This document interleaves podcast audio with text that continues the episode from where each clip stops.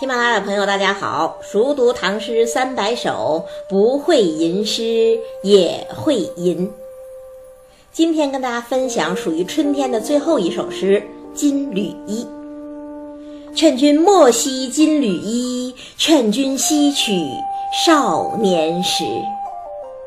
花开堪折直须折，莫待无花空折枝。经常有人问我最喜欢哪首唐诗，我总是答不上来，因为喜欢的太多，没法区别哪个是最，哪个是其次。但是无论如何，《金缕衣》是我印象最深的唐诗之一。我会在赏花听鸟的时候想起它，也会在挑灯夜战的时候想起它，还会在激烈的比赛现场想起它，甚至。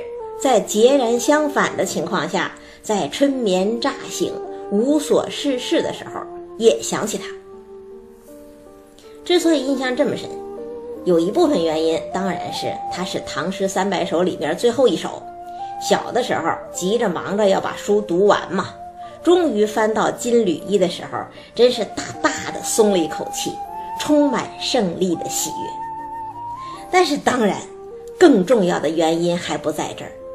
更重要的是，这首《金缕衣》真热切，真婉转，不像一首诗，更像一首歌。事实上，它也确实就是一首歌。我不知道大家注意过没有，我每次介绍一首诗，都会先说出它的作者。但是今天在开篇的时候，我直接就说《金缕衣》，没讲作者。为什么呀？因为这首诗作者是谁，我们并不知道，我们只知道它是中唐时期一首著名的流行歌曲，有一个歌女叫杜秋娘唱的最好，而且因为这首歌曲，杜秋娘实现了一段传奇人生，所以今天在唐诗三百首里头，它的作者就干脆写成了杜秋娘。怎么回事呢？这位杜秋娘啊。出身于润州，也就是今天的镇江，本来是个小户人家的女孩子。十五岁的时候，因为美貌成了浙西观察使李琦的侍妾。和一般有色无才的侍妾不同，杜秋娘会唱《金缕衣》，和李琦相互呼应，唱的荡气回肠，最得李琦的宠爱。那后来，李琦仗着自己人多钱多。不甘心当一个封疆大吏，他要反抗朝廷，直接当皇帝。结果呢，唐宪宗出兵平叛，李琦兵败被杀，杜秋娘则作为战利品没入宫廷。这本来是一件悲惨的事儿。不过世界上的事情本来就是祸福相依呀，谁也没料到唐宪宗也喜欢听《金缕衣》。杜秋娘歌喉一展，很快又成为一代英主唐宪宗的心上人，有点像会跳舞的杨贵妃和唐玄宗的关系。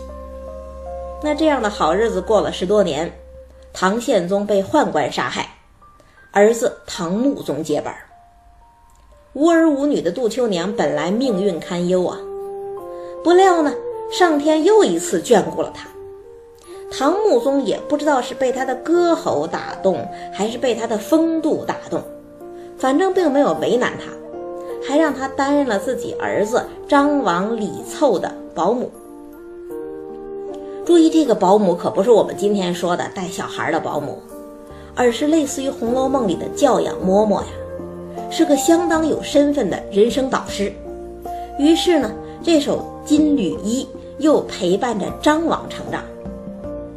在杜秋娘的教养之下，张王成了大名鼎鼎的一代贤王。中国古代一向有善待保姆的传统，想来杜秋娘也会非常踏实，觉得自己晚年有靠了吧？问题是仍然世事难料啊！先是穆宗去世了，张王的哥哥唐敬宗接班当皇帝，但是很快唐敬宗又被宦官杀害了。那再后来，张王的另一个哥哥唐文宗又接班当了皇帝。他不想再被宦官杀掉啊，就主动出手打击宦官。那张王既然贤明，自然支持哥哥。问题是唐朝中后期，宦官专权已然积重难返，他们就疯狂反扑。唐文宗差点被废，张王呢则被削除王爵，软禁起来，很快就死去了。所谓覆巢之下无完卵呐，杜秋娘也被扫地出门，赶回了老家润州，在宫里头经历的四朝三十年，恍若南柯一梦啊。那大诗人杜牧感慨于杜秋娘的传奇人生，专程到润州去看她。还给他写了一首长长的杜秋娘诗，其中有一句话非常漂亮，叫做“秋池玉甲醉，欲唱金缕衣”。什么意思呢？杜牧看到晚年贫病交加的杜秋娘，蓦然想起她的少女时代，那个时候她手持满满的一杯酒，唱起这首《金缕衣》。是何等明媚，何等得意呀！杜牧这首《杜秋娘》诗感时伤势，历来评价堪比白居易的《琵琶行》，所以从此之后呢，杜秋娘就和金缕衣紧紧联系在一起了。一九九三年，台湾拍杜秋娘的电视剧，名字就叫《金缕衣》。再后来，《金缕衣》又成了《甄嬛传》的插曲。好多人都听过。那么这首诗，这首《金缕衣》到底好在哪儿？能够在一千多年之间被人反复吟唱呢？先看前两句：“劝君莫惜金缕衣，劝君惜取少年时。”这真是一首歌的样子呀！两句话全用“劝君”开头。惜字儿也重复出现，句式更是一模一样，诗哪能这么写呀？可是呢，正因为它句式重复，而句子的意思又截然相反，才给人特别深刻的印象。金缕衣是什么呀？那是金线编织的衣服呀，贵重不贵重呢？当然贵重。可是作者却说。劝君莫惜金缕衣，可见还有比这更贵重的东西啊！那是什么呀？是少年时啊！为什么少年时如此宝贵呀？因为花有重开日，人无再少年。你甚至可以非常豪迈地讲“千金散尽还复来”，但是青春呢？青春一去，可是永不回头啊！纵有家财万贯，也无法买得太阳不下山呐。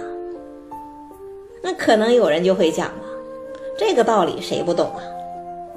这道理确实是老生常谈，可是不同的人用不同的方式说出来，效果是完全不一样的呀。比方说，一个老师跟你讲道理，他会说什么呀？他会说。盛年不重来，一日难再晨。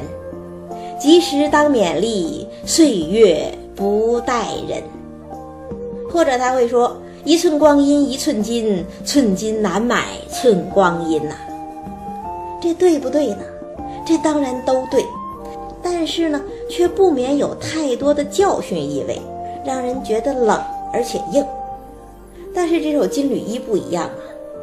他的感觉不像是一个老先生在谆谆教诲，而是一个少年的女子用灼灼的眼光看着你，跟你一再殷勤致意，劝君莫惜金缕衣，劝君惜取少年时。你就会觉得他不是在教训你，而是在盼望你，盼望着你振奋，盼望着你作为。焉知当年的浙西观察使李琦和唐宪宗，不是在这样灼灼目光的注视下，在这样娓娓歌声的催促下，才都想干一番大事业的呀？虽然他们的事业有顺有逆，有成有败，但是他们都不甘心年华虚度，时光浪掷。这就是劝君莫惜金缕衣，劝君惜取少年时啊。那咱们之前讲过，写诗的三种方法：赋、比、兴。所谓赋，就是铺陈排比，直抒胸臆嘛。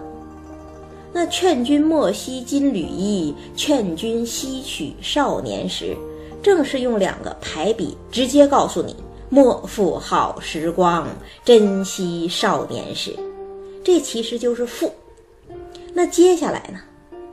花开堪折直须折，莫待无花空折枝。这是在干什么呀？这是在比呀，把人生的美好比成花，让你赶快去追求、去体味。杜牧不是说吗？“自是寻春去教迟，不须惆怅怨芳时。狂风落尽深红色，绿叶成荫子满枝。”花开的时候，你若不及时折。很快就谢了，很快就绿叶成荫，子满枝了。不仅你的青春是有限度的，别人的青春也是有限度的，甚至世界上一切机会、一切美好都不会原地不动，永远在那儿等着你。时不我待，这就是花开堪折直须折，莫待无花空折枝。大家想。这两句话还是高度重复吧？花出现了两次，折甚至出现了三次，但是呢，内容又是截然相反。前一句说花开，后一句说无花；前一句说只需怎么样，后一句话说莫怎么样。问题是，它真的是在表现相反的意思吗？才没有啊！它只不过是从正反两面表达同一种心情。前一句“花开堪折直须折”在讲什么？这是从正面讲“行乐须及春”呐。那后一句“莫待无花空折枝”讲什么？这是从反面讲“行乐须及春”呐。所谓“行乐须及春”，无非就是前两句“吸取少年时”的另外一个说法。但是不知道大家注意到没有，这两句诗的口吻可是一下子就急切起来了吧？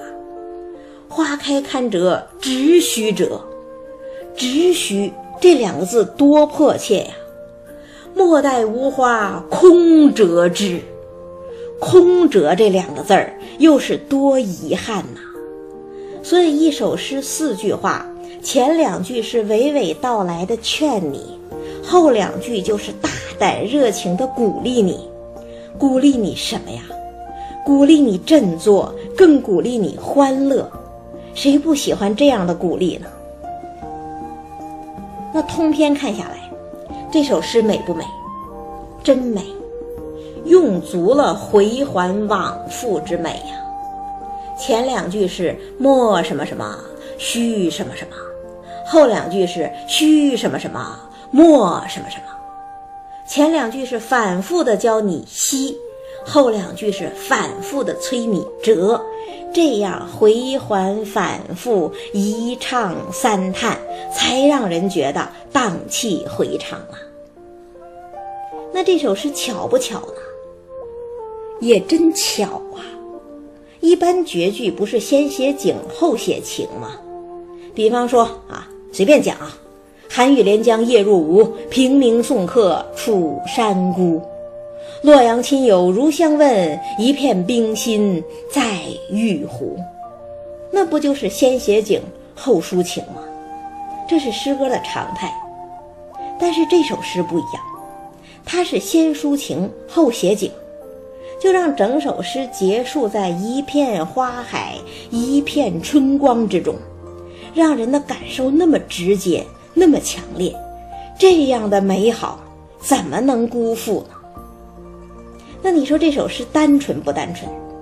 它也真单纯呐，不就是莫负好时光，惜取少年时吗？这是人所共有的感情。